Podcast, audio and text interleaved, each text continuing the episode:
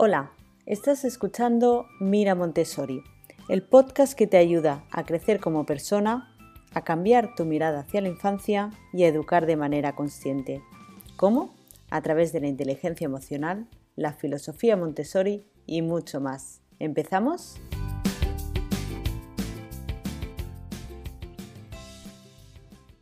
Hola, ¿cómo estás? Antes de empezar con el capítulo de hoy, quiero avisarte de que voy a hacer una parada en el podcast y dejaré de publicar nuevos capítulos durante un tiempo, muy a mi pesar, porque la verdad es que está yendo bastante bien. En el último mes, de mitad de marzo a mitad de abril, hemos alcanzado más de 300 escuchas, unas 340 y algo. Y bueno, la verdad es que es increíble y todo lo debo a vosotros, así es que muchas, muchas gracias por estar ahí escuchando cada semana. Pero bueno, igual que nos pasó en enero, aquí en Alemania ahora después de Semana Santa nos han confinado de nuevo y bueno, han cerrado escuelas y la previsión es que estemos así durante cuatro o seis semanas. Así es que bueno, os podéis imaginar, estar en casa con los peques 24 horas, el tiempo justo para preparar los capítulos del podcast, grabarlos, editarlos, más publicar en Instagram y, además en un mes tengo de nuevo exámenes en la universidad. Así es que bueno, el tiempo es limitado y toca priorizar. Así es que bueno, seguiré publicando en Instagram, aunque las publicaciones serán menores, o sea, con menos frecuencia, pero el podcast mm, va a tener que, aplazarse unas semanas. Así es que lo siento mucho, espero que, que lo entendáis, que tengáis paciencia y que sigáis ahí en verano escuchando, porque os aseguro que van a llegar nuevos capítulos muy interesantes como el de hoy. Así es que no me enrollo más y vamos a empezar con el nuevo capítulo. Bien, la semana pasada en el podcast os hablaba sobre cómo podemos ayudar a nuestros hijos a que aprendan a regular sus emociones. Si no lo has escuchado todavía, después de este capítulo ves a escucharlo, te lo recomiendo. Seguro que aprenderás algo nuevo porque explico una técnica de cómo podemos ayudarles a gestionar mejor sus emociones y cómo podemos afrontar mejor esas situaciones donde nuestros hijos explotan y no sabemos un poco cómo reaccionar o cómo comportarnos. Y siguiendo con el tema de las emociones, como me pedisteis para este mes, igual de importante es saber gestionar o aprender a regular las emociones como construir una autoestima sana. Así es que vamos a hablar de cómo podemos favorecer la autoestima de nuestros hijos. Y bien, ¿qué es la autoestima en primer lugar? Pues la autoestima es cómo nos valoramos y cómo nos queremos a nosotros mismos, independientemente de cómo nos valoren y cómo nos quieran los demás. Podríamos decir que si tú tienes una buena autoestima, una autoestima alta, es porque eres una persona que te valoras. Por contra, si piensas en ti de forma negativa, como que no te crees capaz de conseguir las cosas o te valoras de forma inferior al resto, es porque tu autoestima es baja. Y ahora vendría, quizás algunos os preguntaréis, la pregunta del millón, ¿no? ¿La autoestima nace o se hace? Es decir, ¿hay niños que nacen con una autoestima alta y otros con una autoestima baja? Pues no. La autoestima se va creando poco a poco y se desarrolla, de hecho, en los primeros años, hasta los seis años aproximadamente. Y se va creando a partir de cómo hablamos a nuestros hijos, cómo nos comportamos con ellos y qué sentimientos les provocamos. Ellos viven estas experiencias, las interpretan y se sentirán y hablarán de una forma determinada. Es decir, crearán una autoestima alta o baja dependiendo de las situaciones que vivan en su entorno más cercano, ¿no? En primer lugar con los padres, pero también en la escuela, con los compañeros de clase, con el profesor o la profesora, etc. Y quizás algunos os preguntaréis, bueno, ¿cómo puedo saber si mi hijo o mi hija tiene una autoestima alta o una autoestima baja? Pues bien, los niños con alta autoestima hacen frases como, wow, qué bien me ha salido. O vaya, no me ha salido, pero ¿cómo puedo hacerlo? Suelen comportarse además de forma segura, ¿no? Parece que no tienen miedo a tomar decisiones, a relacionarse con nuevos niños. no estoy diciendo que nunca tengan miedo ni que nunca se sientan inseguros, sino que suelen utilizar un lenguaje más positivo y suelen también comportarse de manera más segura. En cambio, los niños y las niñas con baja autoestima piensan y hablan con frases negativas que mantienen su autoestima aún más baja de lo que ya está. Típica frase, soy un desastre, es que no me sale, se ha salido bien, es por suerte. Entonces, en general son niños que experimentan emociones negativas o desagradables, como puede ser la culpa, vergüenza o la tristeza. Su comportamiento también es más inseguro a la hora de relacionarse con otros niños y hacer nuevos amigos, son más dependientes de la valoración de los demás. Es como si por él mismo cuando logra algo no supiese reconocerlo, ¿no? Necesita que la persona de afuera le diga que está bien hecho, que lo ha logrado, que lo ha hecho genial, por él mismo no sabe valorarlo. Entonces, como digo, la autoestima se desarrolla en los primeros años de vida dependiendo de los estímulos que van recibiendo los niños. Por eso es muy importante que como madre, padre, docente, tenemos una responsabilidad con nuestros hijos porque estamos influyéndoles en la creación de su autoestima. Entonces, para que un niño consiga una sana autoestima, lo que necesita es sentirse seguro, querido y reconocido. Esos tres adjetivos es muy importante que los asimilemos y los entendamos. O sea, nosotros podemos pensar, hombre, es que yo siempre quiero a mi hijo.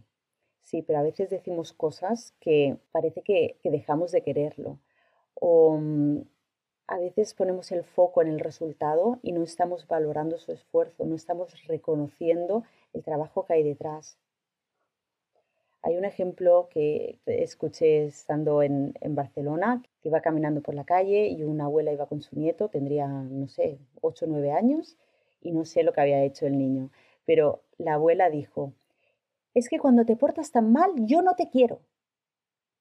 Yo estoy segura que si mi abuela hubiese tomado conciencia de lo que estaba diciendo, no lo hubiese dicho. En primer lugar, era falso. Es imposible que la abuela no quisiese a su nieto por muy mal hubiese comportado y, o independientemente de lo que hubiese hecho, ¿no? Pero parece que a veces queremos castigar, ¿no? Y utilizamos esas frases que después ese niño o esa niña interpreta de forma incorrecta. ¿Qué pasa cuando decimos, pues eso, eres tan malo, te has portado tan mal que yo no te quiero? Pues el niño interpreta, en primer lugar, que no importa por qué he hecho esto, porque la verdad es que nadie me ha preguntado, seguramente. Lo importante es que me quieran. Por lo tanto, el niño crea un esquema mental que se llama de necesito ser querido por todo el mundo. Y más adelante, ese niño, cuando sea más mayor y que ocurra una situación, por ejemplo, que un amigo llama al resto de amigos del grupo, pero no le llama a él, ¿cómo va a interpretar esa situación, no?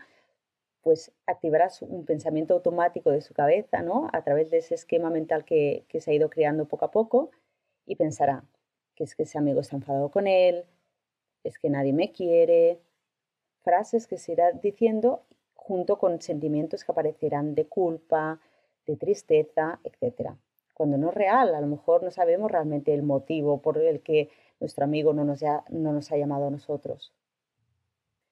Entonces, como os digo, siempre recordar, en todo momento el niño y la niña se tienen que sentir querido, seguro y reconocido, porque ellos irán interpretando lo que les decimos, las situaciones que van viviendo, el cómo nos comportamos con ellos, de una manera distorsionada, ¿vale? Interpretarán de manera subjetiva la realidad, que seguramente es incorrecta, e irán creando estos esquemas mentales les provocará a la larga una autoestima baja. Hay definidos unos 10 esquemas mentales en niños y adultos que tienen una autoestima baja, pero los que más se repiten son cuatro, os los voy a decir, y son frases como es necesario o lo más importante es ser querido y aceptado por todos, eso nos lleva como adultos a buscar la aprobación externa y la valoración de los demás. Otro esquema mental es, es terrible que las cosas no sean como deberían ser. Aquí personalmente me reconozco yo y cuando ocurre algo que no debería ser, para mí es horrible, ¿no? Y no hay nada horrible ni catastrófico ni el fin del mundo. Hay cosas que ocurren que no son como deberían ser, correcto, pero, pero eso no quiere decir que sean terribles. Otro esquema mental muy típico. Cuando algo parece peligroso, necesito pensar todas las consecuencias terribles que puedan llegar a suceder. Y el cuarto esquema mental que más se repite es, tengo que hacer las cosas perfectas para que me consideren necesario y útil.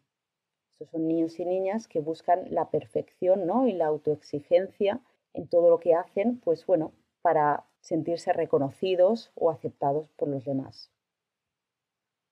Bien, ahora sabemos un poco cómo podemos reconocer la autoestima, si es alta o baja en nuestros hijos, qué frases se pueden decir las personas o niños con autoestima baja.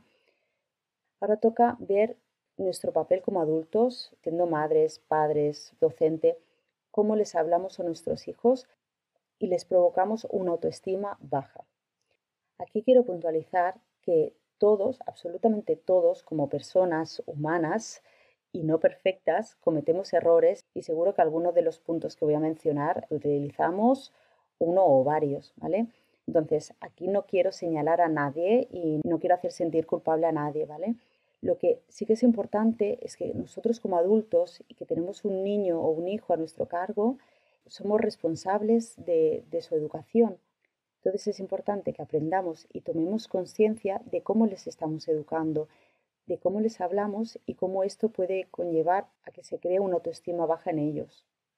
Entonces ya os digo, no es para culpabilizar, sino para que tomemos conciencia, intentemos convertirnos en mejor persona cada día y en un mejor referente para ellos.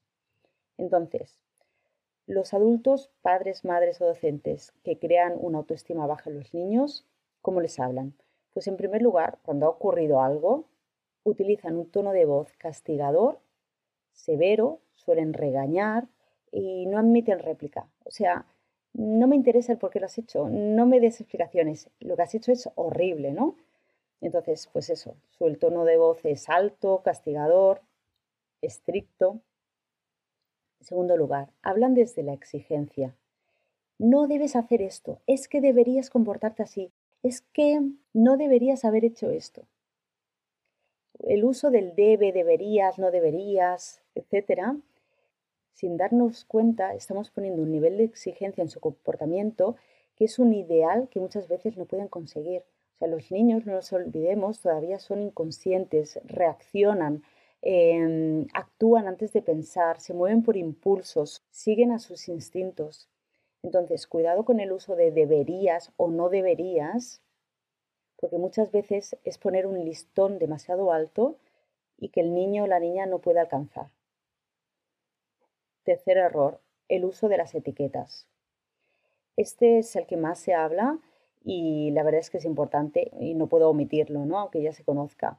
Cuando decimos es que eres un vago, eres un desastre, es que eres más lento que no sé quién, las etiquetas son muy, muy peligrosas en primer lugar, hacen sentir al niño de una manera negativa y lo peor de todo es que el niño se las cree. Entonces no intenta cambiarlo porque él cree que es un vago, él cree que es un desastre o él cree que es un niño malo o lo que sea. Cuarto error que cometemos, generalizar. Siempre igual, es que nunca aprendes, es que todo lo haces mal. Entonces el uso del siempre, el nunca, el todo, hace sentir al niño o a la niña malo en su totalidad. Si el niño ha salpicado agua por el suelo en el baño, no ha inundado todo el baño. No siempre se porta mal. Habrá situaciones, o quizá la mayoría de situaciones, hace cosas no correctas y se porta mal, pero no siempre. Entonces hay que ver cada caso en particular, ¿vale? No generalicemos. Y por último, los padres y las madres que provocan una autoestima baja en sus hijos suelen utilizar el castigo como única solución, ¿vale? Al desastre que han provocado los niños. Puede ser castigo real de castigado tu habitación, no vas a ver dibujos, hoy no salimos al parque, o castigo a nivel psicológico, ¿no? De aplicarle un sermón que les hace sentir avergonzados o culpables. Fíjate tu hermanita cómo está llorando por tu culpa utilizan la culpa, el sentimiento de culpa y el sentimiento de la vergüenza como herramientas para castigar, para que se dé cuenta de lo mal que lo ha hecho y no lo vuelva a hacer. Entonces, ya os digo, seguro que uno o varios de estos ejemplos los hemos aplicado y ahora lo que intentar es cambiarlo, ¿no? Mejorar y comportarnos diferentes para favorecer una autoestima alta en nuestros hijos. ¿Cómo deberíamos comportarnos con ellos? ¿Cómo deberíamos hablarles? Para empezar, ya lo dije en el capítulo anterior, hablarles con un tono amable y constructivo. Esto no quiere decir que si tu hija te ha pintado el sofá del comedor porque se le había acabado las hojas y ha pensado que era una buena idea, digas, ay, qué bonito te ha quedado el sofá, es que ahora me gusta mucho más que antes.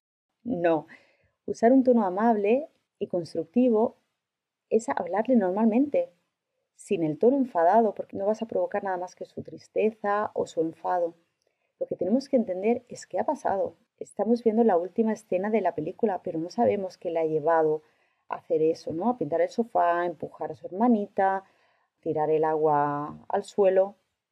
Entonces, muy seguido este punto de hablar con un tono amable para intentar mm, sacarle información y saber toda la historia que ha ocurrido, ligo el segundo punto, que es preguntar primero antes de sacar conclusiones de si algo está bien o mal hecho. Antes os hablaba que, que los padres que provocan una autoestima baja hablan desde la exigencia. Es que no debería hacer esto, como si el adulto supiese que es lo correcto. No, vamos a preguntar qué ha pasado. Tú no sabes lo que le ha llevado a tu hijo o a tu hija a comportarse de cierta manera, entonces preguntémoslo, para eso utilizar un tono calmado, para que él no se sienta intimidado y se atreva a explicar y hablar con nosotros y no sacar conclusiones anticipadas. Tercero, no etiquetar. Nos centremos en cómo es la persona, ¿no? Nuestro hijo, nuestra hija, nuestro alumno. Hablemos de la situación. Parece que hoy no tienes ganas de trabajar. Vamos a ver cómo podemos motivarte. Eso no quiere decir que tú seas un vago. Hoy parece que no tienes ganas o que estás mal despistado, mal distraído, ¿vale? Cada situación vamos a hablar en particular y vamos a centrar nuestras palabras en el suceso, ¿no? No en la persona. Cuarto, no generalizar. Antes os decía que creamos una autoestima baja cuando utilizamos el siempre igual, el nunca, el todo. Evitemos estas palabras. Hablemos objetivamente de lo que ha pasado, ¿no? Has tirado agua al suelo. No siempre tiras agua al suelo, no siempre te portas mal, no has inundado todo el baño. Y por último, antes veíamos que la persona, el adulto que crea una autoestima baja utiliza el castigo, ¿no? El castigo real como el castigo mm, más psicológico o emocional, ¿no? A través de hacerle sentir culpable o avergonzado.